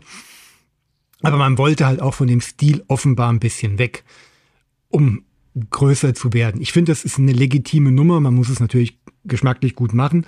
Ähm, es wirkt massentauglicher, auch dadurch auch ein bisschen es wirkt nicht mehr so konzentriert, nicht mehr so, so, so generalstabsmäßig geplant und ähm, offenbar ist, wenn man verschwenderischer sein kann, führt einen halt auch dazu, äh, nicht mehr so präzise zu sein, wie es Wes Craven wahrscheinlich sein musste, der auch aber auch eine ganz andere Art von Geschichtenerzähler ist und auch aus einer ganz anderen Ecke halt auch kommt. Ähm, das schlägt sich natürlich auf das, auf das äh, fertige Produkt halt nieder. Oh, mhm. Aber ich finde, es ist genau der Film, der halt damals zu dieser Zeit 1988, so wie ich 1988 auch damals schon wahrgenommen habe, als knapp Zehnjähriger, ist das genau der Film, der damals halt rauskommen konnte. Das wird ja dann, wie gesagt, ich habe gesagt, ich habe nicht mehr viele Erinnerungen an den fünften Film, aber der ist ja dann von 1990 oder 89, 90 und da fing ja langsam halt auch an, ähm, die Sachen wieder, auch der, der Filmmarkt sich wieder so zu verändern. Deswegen wird, ist, wird ist der auch noch deutlich identitätsloser, zumindest aus meiner Erinnerung heraus. Ich bin gespannt, ob das ähm, nachgelegt wird. Und das ist halt das, was ich dem vierten zugestehe. Er hat halt diese Identität des spät 80er MTV Popcorn Looks und das macht ihn dann für mich dann doch gutierbarer. Und da kann ich über solche Schludrigkeiten hinwegziehen, weil auch damals viel und schnell produziert wurde. Wie, wie kann ich das am besten ausdrücken? Das ist ja, wenn man so will, ja eigentlich kein wirklicher Rennie Harlan-Film, sondern das ist ein das ist ein Robert Shea-Film. Ganz kurz, nur diese kleine Anekdote. Robert Shea hat, er sagt spaßeshalber, Rennie Harlan äh, engagiert, weil da stand in seinem Büro dieser große, ich weiß nicht wie groß, äh, fast zwei Meter große finnische Typ mit langen blonden Haaren. Der sieht robust aus, der kann arbeiten, der arbeitet auch Tag und Nacht, den nehmen wir. Ende. Sagt er immer so spaßeshalber. Aber das hat, sagt er ernsthaft, das hat mit reingespielt. Weil, weil ihm die Optik imponiert hatte, dass der Mann wahrscheinlich äh, in der Lage ist, hart zu arbeiten. Ja, und, und die Tatsache, dass äh, ähm, A, ähm, Rennie Harlin hat äh, dort so lange dort die Klinken geputzt und so lange gefragt, dass der das übernehmen kann und die aber selber keinen Regisseur für das Projekt hatten, der das machen wollte, haben die den dann tatsächlich dann auch genommen. Mhm. Rennie Harlin sagt auch selber, ähm, dass er jeden Tag Angst hatte, dass er ähm, seinen letzten Tag hier gerade verbringen wird und er jederzeit gefeuert wird weil er und Robert Shea, beziehungsweise Robert Shea ihm komplett aus dem Weg gegangen ist. Also er hat auch nicht wirklich viel von ihm gehalten. Und er wird jeden Tag seine Produktionsnotizen bekommen haben, die es umzusetzen gilt. Und dann äh, setzt mal bitte um. Und ich kann das hier Rennie Harlan insgesamt alles gar nicht so sehr übel nehmen, denn hinterher wurde auch die Musik ausgetauscht. Also man hat den Classic Score oben drauf gepackt. Also hier wurde sehr viel ähm, seitens Robert Shea halt auch Einfluss auf diesen Film genommen, was man ja auch schon sieht äh, bei dem Drehbuch, dass da auch ähm, die Kills im Vordergrund standen, dass man das halt ausschlachten möchte. Und äh, dass es natürlich schwer ist, da ähm, eine eigene Vision zu formen oder zumindest was, was in sich stimmig ist, sondern das Ding sollte halt raus, das sollte eine Zielgruppe ansprechen oder verschiedene Zielgruppen ansprechen, das sollte grell und bunt sein, das sollte strahlen und leuchten und Aufmerksamkeit äh, erhaschen. Und als das nehme ich diesen Film auch wahr. Hab ich aber auch wirklich damals, als ich ihn mit, ähm, ich muss ihn mit, ich glaube bis 16, 17 tatsächlich als mit als letzten mit gesehen haben oder 16, 17, 16. Ähm, ja, ich schon richtig gemerkt, okay, das ist ganz weit von dem äh, entfernt, als was bei mir Nightmare abgespeichert war. Ich habe die, die Stadt Springwood als solches nicht erkannt. Ähm, das war mir völlig fremd. Wie gesagt, auch äh, die, die, die, die Darstellerin, die Tuesday Knight, äh, ich hab da nicht anknüpfen können. Und Deswegen versuche ich heute mal ein bisschen auch gerade beim Thema Regie ähm, da äh, den Renny Harlin ein bisschen auszuklammern, weil ich glaube schon, ähm, der war hier einfach nur die Studiomarionette, ähm, der das stellvertretend hier übernommen hat. Worüber vielleicht mal noch sprechen können, wäre vielleicht noch so, ähm, ähm, es, es gibt ja im weiteren Verlauf des Films ja dann noch den ein oder anderen Kill. Weil darum geht es ja in dem Film ja offensichtlich um Kills. Mhm. Und ähm, ich habe so in Summe mit äh, den Kills, die hier noch passieren, also die da habe ich echt meine Probleme und Schwierigkeiten. Die wollen, die meisten wollen wirklich nicht funktionieren bei mir. Bei mir funktionieren ganz andere Sachen nicht. Das fängt an mit der, mit, mit, dem, mit der Figurenkonstellation. In, in mhm. welcher Welt sind solche Figuren miteinander befreundet? Die haben, da ist ja wirklich alles drin. Das ist der, äh, der Schönling mit der Schwester, mit dem schlagenden oder alkoholkranken Vater. Dann äh, haben sie die, die Beauty Queen, die Fitness Queen, äh, die von allen angegafft wird, aber die zwar allen gegenüber rebellisch auftritt, aber komischerweise mit der mit der Streberin der Truppe, die einzige Dunkelhäutige in der Figur, die aber auch voll integriertes Mitglied dieser, dieser äh, Partei halt ist. Ich, mhm. ich, ich kann, ich, ich krieg diese Gruppe in meinem Kopf nicht zusammen. Das funktioniert nicht. Das, das, das, die sind einfach nur dazu da, weil jeder ihrer Charaktereigenschaften dafür genutzt werden kann, um eine Traumsequenz auf basierend auf ihren Vorlieben halt zu basteln, damit die so und, äh, unterschiedlich wie nur möglich irgendwie sein können. Aber als, als Figuren, ich, ich kann mir nicht vorstellen, dass die abends zusammen ins Diner gehen und Spaß miteinander haben. Nee, auf gar keinen Fall. Das ist tatsächlich auch das, ähm, ich, ich hätte jetzt nicht für äh, gedacht, dass wir das doch mal, ähm, also dass wir das tatsächlich ansprechen, weil genau all so eine Sachen haben nie funktioniert, also gar nicht. Das ist Teil dieses äh, Drehbuchs zusammengeflickten. Das kann auch gar nicht funktionieren. Inklusive des Casts halt. Ähm, also man kann die Idee schon haben, aber der Film hat das so furchtbar umgesetzt. Ich nehme dazu keine Sekunde da auch irgendeine Freundschaft ab. Das sind Schauspieler, die hier zusammen ähm, ähm, vor der Kamera mhm. stehen und miteinander sprechen und ihre Dialogzeilen runtersagen. Also so kommt mir das ja, auch teilweise vor. In Teil 1 nimmst du wenigstens ab, dass das so eine kleine Gruppe halt in so einem kleinen Städtchen ist, Exakt. die miteinander klarkommen. Zwei, okay, ist nicht der Schwerpunkt jetzt. Und Teil 3 hat halt den clever, Gänsefüßchen cleveren Kniff mit der Psychiatrie, da werden halt Figuren zusammengeworfen, die halt aus unterschiedlichsten Ecken, aus unterschiedlichen Schichten sind. Da macht das wenigstens Sinn, dass die auf engstem Raum miteinander ähm, interagieren müssen. Beim vierten funktioniert das gar nicht. Und es geht ja auch dann weiter. Ich meine, ich will jetzt hier nicht die Realismusschiene aufbauen, aber mhm. zur Halbzeit sind zu diesem Zeitpunkt schon vier oder fünf äh, Teenager ums Leben gekommen, vermeintlich Selbstmord, Unfälle oder was auch immer. Aber der Schulalltag geht ganz normal weiter drumherum. Ja. es werden Arbeiten geschrieben, es wird keinerlei Rücksicht darauf genommen. Also in einer Klasse, in der zwei Mitschüler sterben, wüsste ich jetzt aber, da werden erstmal alle Klausuren und solche Sachen erstmal ein paar Wochen auf, äh, auf Halde gelegt, bevor man da wieder weitermacht. Mhm. Solche Sachen.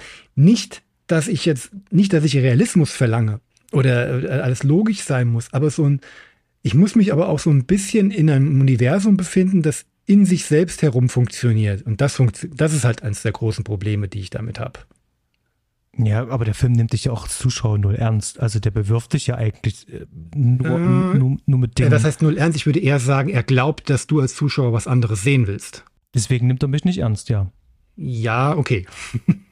Also die, die meisten werden uns tatsächlich auch recht geben. Das, das klingt auch null abgehoben, wenn wir das sagen halt, aber das war auch niemals Ziel Nö. dieses Films, irgendein Anspruch da irgendwie nee. auf ähm, ähm, äh, Ernsthaftigkeit beziehungsweise ähm, auf ähm, äh, logische Stringenz hier zu haben. Also gar nicht, überhaupt nicht.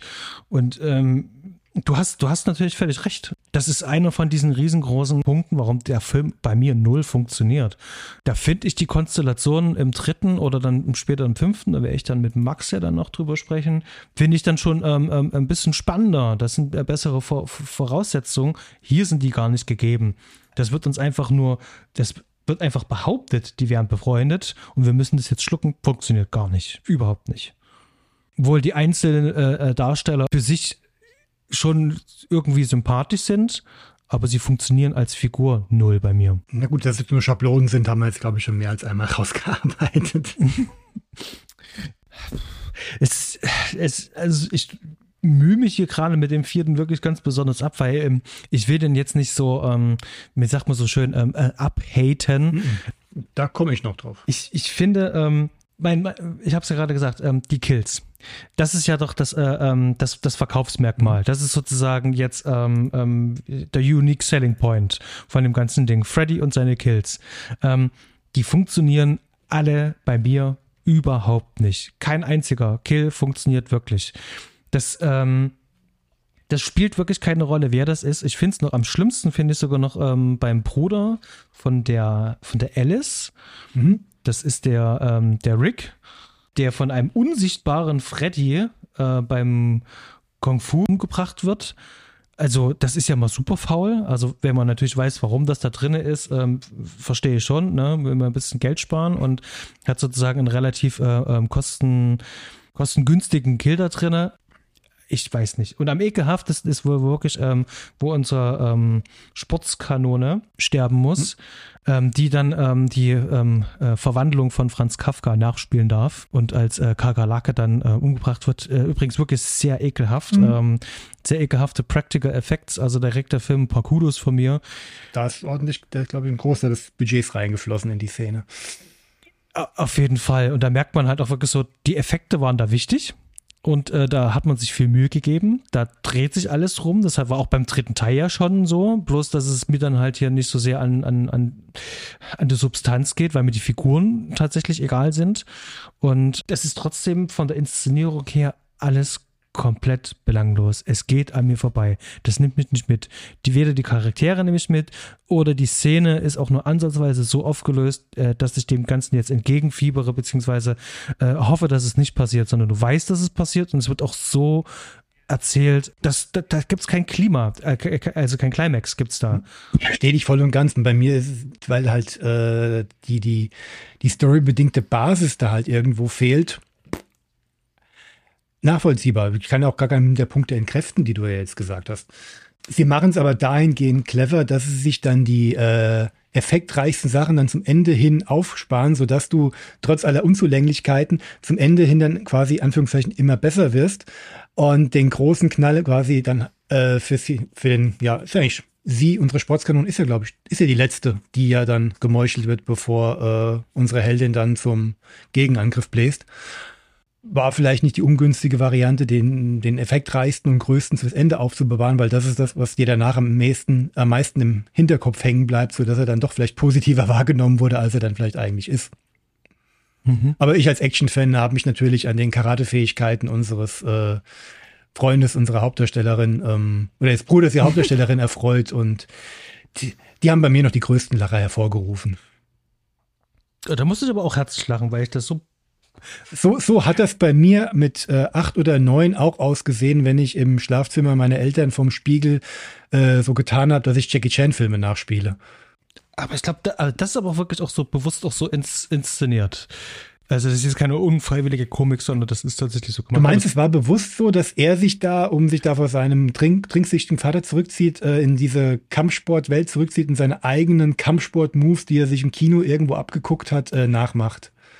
Nee, äh, ich meine die andere Szene, wo er mit seiner Schwester dasteht und ihr das zeigt und er Ja, ja, ja, ja, ähm, die ja, die auf jeden Fall. Aber davor gibt's ja schon die Trainingsszene, wo er ja da groß schwitzend, triefend, nur mit Muscle-Shirt äh, zu Popmusik seine Bewegungen vollführt.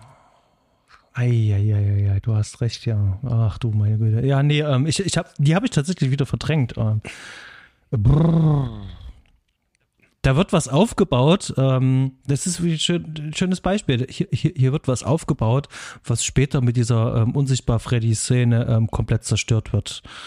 Hm. Da gibt es keinen richtigen Payoff dafür, dass diese Kampfkünste zu irgendwas gut naja, sind. gut, die, Denn seine Schwester übernimmt sie ja und nutzt sie ja im Finale, um Freddy dann niederzustrecken.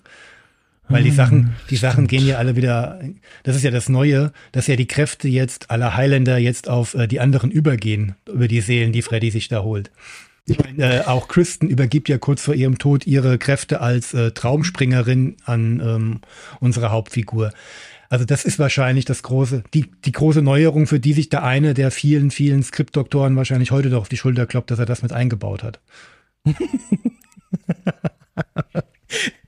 Äh, ja, ja. Lass uns mal kurz über die ähm, Musik äh, von Greg Safan sprechen. Das überlasse ich dir, denn wie ich schon gesagt habe, die ist so, die war so für mich so platt. Ich habe hab nicht meine Erinnerung dran. Und ich bin jemand, der wirklich auf Musik achtet. Also ich sammle Soundtracks auch heute noch gerne und viel, aber hier ist da nichts hängen geblieben. Greg Safan zeichnet sich vor allen Dingen aus oder in den 80ern, dass er ähm, mit, mit seinem Synthklavier und äh, mit Synthesizern viel rumexperimentiert hat und vor allen Dingen hat er sehr viel improvisiert und äh, improvisative Komposition gemacht. Und äh, für Nightmare on Elm Street 4 wurde er gewonnen. Und hier muss ich wirklich sagen, ich finde die Entscheidung der Produzenten sehr, sehr, sehr gut, ähm, seinen Score äh, auszutauschen und das durch des Classical Scores zu ersetzen. Denn ähm, ich weiß nicht, was er sich dabei gedacht hat oder wer auch immer, aber auf jeden Fall ist dieser Score mit der schlechteste der gesamten Reihe. Der tut nichts für den Film. Im Finale des Films, das wirkt völlig off und das arbeitet gegen den Film, dieser Score. Und er wirkt die ganze Zeit billig. Und ähm, ich kann mir nicht helfen, aber das ist der schlechteste Score, ähm, den die Nightmare und Elm Street Reihe hat. Und damit bin ich eigentlich auch schon fertig mit diesem Punkt. Ich wollte nur noch mal auf Tonspur gesagt haben, dass ich das, den Score furchtbar finde. Ich weiß nicht, äh, für die Leute da draußen, die uns bis jetzt hier noch zugehört haben, und noch nicht den Daumen runter gegeben haben. Ähm, also ich hatte früher so eine CD, so ein, so ein, so ein Best-of, das hatte ich glaube ich schon in der Folge vorher gesagt, ähm, wo man alle sechs Teile so ein bisschen zusammengekattet hatte, ähm, den, den Soundtrack. Hm. Da war auch der vierte mit dabei. Und ich weiß noch, jedes Mal, wenn immer der vierte dann losging, habe ich dann am meisten immer geskippt. Also mir ging es auch schon als ähm, Jugendlicher so. Vor allem, ich kannte den Film ja noch gar nicht, sondern ich kannte nur den Soundtrack, dass ich das immer geskippt habe weil das ist so weit auch vom Originalscore und ähm, wir haben auch schon im Gespräch zum zweiten, hatten das ja auch rausgearbeitet, dass ja der Score zum zweiten Teil ja auch äh, wirklich ein wahnsinnig großartiger Score ist, also wirklich so ein mit Orchester. Mhm. Du merkst, dass da richtig ganz viel Liebe zum Detail drin steckt und ähm, neben dem ersten wirklich stehen kann. Und dieser vierte hier, überhaupt nicht. Das, das ist, ähm, ich nehme das jetzt hier wirklich als Tastengeklimper wahr, was ähm, gegen den Film arbeitet. Ja, wirklich, ja, ich, das, ist, das ist für mich wirklich, ich habe vorhin schon gesagt, extrem selten, aber ich habe keine Erinnerung. Nichts mehr. Null. ähm, ich, ich möchte hier mal ein kleines bisschen was zur ähm, äh, Ehrrettung von Stephen Fireberg machen. Ähm, der hat ja hier die Kamera gemacht und Steven Fireberg hat irgendwann mal noch mal, ähm, noch mal einen Film machen können. Ähm, und zwar ist das der Film Secretary. Mhm. Ähm, das ist mit der Maggie Gyllenhaal. Dringende Empfehlung äh, an euch da draußen. Ähm, ein sehr gut gespielter Film und auch toll geschrieben. Wer den nicht und guckt, kriegt einen Klaps auf den Popo. ich habe gewusst, dass jetzt irgendwas kommt. Ähm, und der ist wahnsinnig toll fotografiert und schön eingefangen. Ähm, das ist hier vielleicht mal ähm, ein kleiner Hinweis für euch da draußen. Schaut euch unbedingt den Film an und guckt euch da mal die Cinematografie an. Hier sieht man, was äh, ein DOP tatsächlich machen kann, wenn es auch gute Vorgaben gibt, seitens Drehbuch und seitens Regieanweisung. Und äh, das ist hier auf jeden Fall gegeben. Also hier nochmal der kleine Hinweis. Ähm, ich würde jetzt sehr gerne in Richtung ähm, Fazit gehen. Trotz alledem, der Film hat wahnsinnig viel Eindruck hinterlassen, wird viel zitiert. Da gibt es auch wirklich viele ähm, markante äh, Szenen. Die Pizza mit den Meatballs zum Beispiel. Ja, das ist so. Da gibt es auch ein paar coole Sprüche, ein paar One-Liner, die, also ich würde mal sagen, also weiß ich mitbekommen, im Fandom und sonst wo, der vierte wird am meisten mit zitiert und ähm, hat sich so äh, ins Gedächtnis gebrannt. Auch dieser MTV-Look. Also wenn man was über den vierten Teil liest, dann hört man immer so, ach, das ist der MTV mhm. Nightmare-Film. Und ähm, es ist eine auch oh, äh, aktuell beliebter Begriff, eine Zeitenwende innerhalb der äh, Nightmare on Elm Street äh. Und es, da liegt es dann wirklich, glaube ich, an den persönlichen Befindlichkeiten, ob man sich mit so einem Stil arrangieren kann und auch will oder ob man es lassen will. Hier kann ich es noch, aufgrund der poppig bunten Art, auch aufgrund der vielen Problematiken, stelle mich aber jetzt hier darauf ein, okay, ich werde keinen keinen konzentrierten und durchdachten Film wie den ersten mehr bekommen. Das ist für mich ganz klar einfach äh, eine Kehrtwende, äh, eine wir haben jetzt ganz klar festgelegt, das Ganze ist jetzt eine Marke und eine Marke muss ähm, promoted werden. Aber das erwarte ich, glaube ich, dann bei einer Reihe, wo der Nummer, wo der Titel 4 schon dabei steht, auch schon nicht mehr. Es sei denn, Tom Cruise ist dabei und sagt den Stunt-Koordinatoren, wie sie ihn am besten aussehen lassen können. Wie, wie kann ich am besten sagen? Ähm, ich weiß, wo die Reihe noch hingeht. Und der fünfte und sechste haben ja auch definitiv äh, ähm, qualitative Einbußen, noch zusätzliche auch noch. ähm, da bin ich mal gespannt, äh, wo es dann hingeht und wie ich das dann äh, betrachten werde. Ähm, aber jetzt für den Moment, ähm, wie kann ich sagen, Ich müsste ihn jetzt so bald nicht nochmal gucken, wenn nochmal ein Nightmare-Marathon irgendwann mal anstehen sollte oder es eine Neuauflage gibt, ähm, werde ich mir den trotzdem wieder anschauen, selbstverständlich. Aber ich weiß ganz genau, ähm, wo wieder die Punkte sind, wo es mich, ähm, wo es mich ärgert, wo ich dann auch die Augen räumen muss, denke wie, okay, ja, ich habe es verstanden. Ähm, der Film macht mir weniger Spaß zum Schauen, so insgesamt auf verschiedenen Ebenen. Und ähm, bei mir drängt sich halt immer der Vergleich zum ersten auf und das, das ist schade. Ich kann ihn halt nicht so, so wie du so losgelöst äh, betrachten. Das kriege ich irgendwie nicht hin. Wie gesagt, ich werde jetzt die nächsten Filme jetzt auch noch gucken. Jetzt nicht mehr in dem Tempo, das ich vorgelegt hatte, um hier für die Sichtung ähm, größte zu sein, aber ich bin ja auch immer so ein Komplettist. Ich gucke ja immer alles fertig. Ich gucke ja auch bei Serien äh, zumindest die Staffeln immer fertig, auch wenn ich gar keinen Bock mehr habe, weil ich ihnen immer noch eine Chance gebe. Äh, also damit verschwende ich viel zu viel Lebenszeit. Aber auch das hier werde ich noch beenden. Sehr schön. Ähm, ja, wir haben mehr oder weniger, also ich habe mehr oder weniger mein Fazit ja schon mehr oder weniger vorweggegeben. Mhm. Wie ist denn dein Fazit zu Nightmare on M Street 4? Äh, Popcorn buntes, buntes Knallbonbon für den kleinen Fun-Horror-Hunger zwischendurch. That's it. Wenig Nährstoffe, aber äh, viele bunte Farben. Es gibt Tage, da kann man sowas essen, es gibt Tage, da kriegt man davon Verstopfung. Ich habe ihn jetzt diesmal geguckt und fühlte mich zumindest gut unterhalten, aber wie gesagt, ich äh, weiß, dass ich nachher leichtes Magenkrimm davon bekommen werde. Aber hey, nachher trinke ich auch wieder eine Cola, obwohl ich weiß, dass es nur Zuckerwasser ist. Ähm, ja, ich, ihr habt es rausgehört, ich habe es schon gesagt, ähm, da gibt es von meiner ähm, Warte aus nicht mehr viel zu sagen. Film ähm, holt mich bis zum heutigen Tag nicht wirklich ab. Auch, ich glaube, mit eins der ähm, furchtbarsten ähm, Finalen, die man sich nur vorstellen kann äh, in so einem Nightmare-Franchise. Wir haben nicht drüber gesprochen, also wir haben über viele Dinge natürlich nicht gesprochen.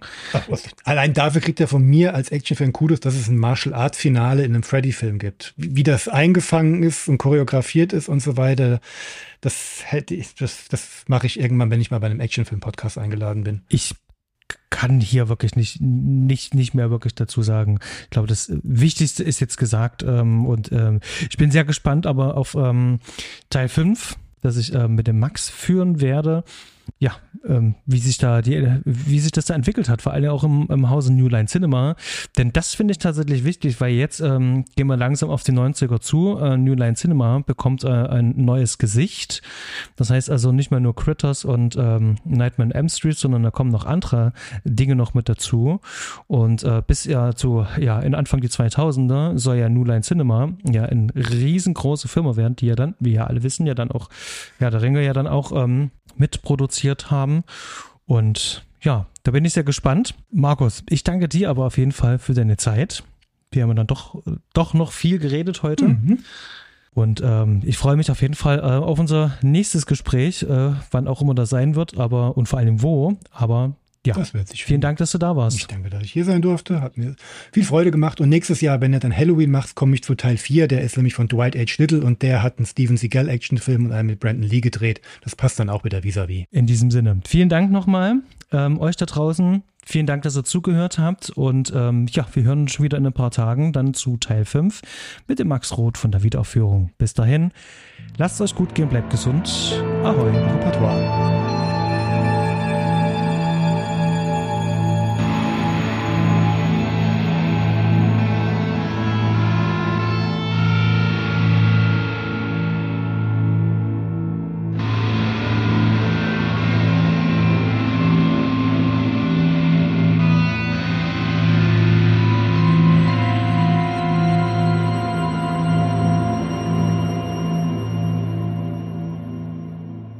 Das ist ja dann mal schön aus dem Ruder gelaufen.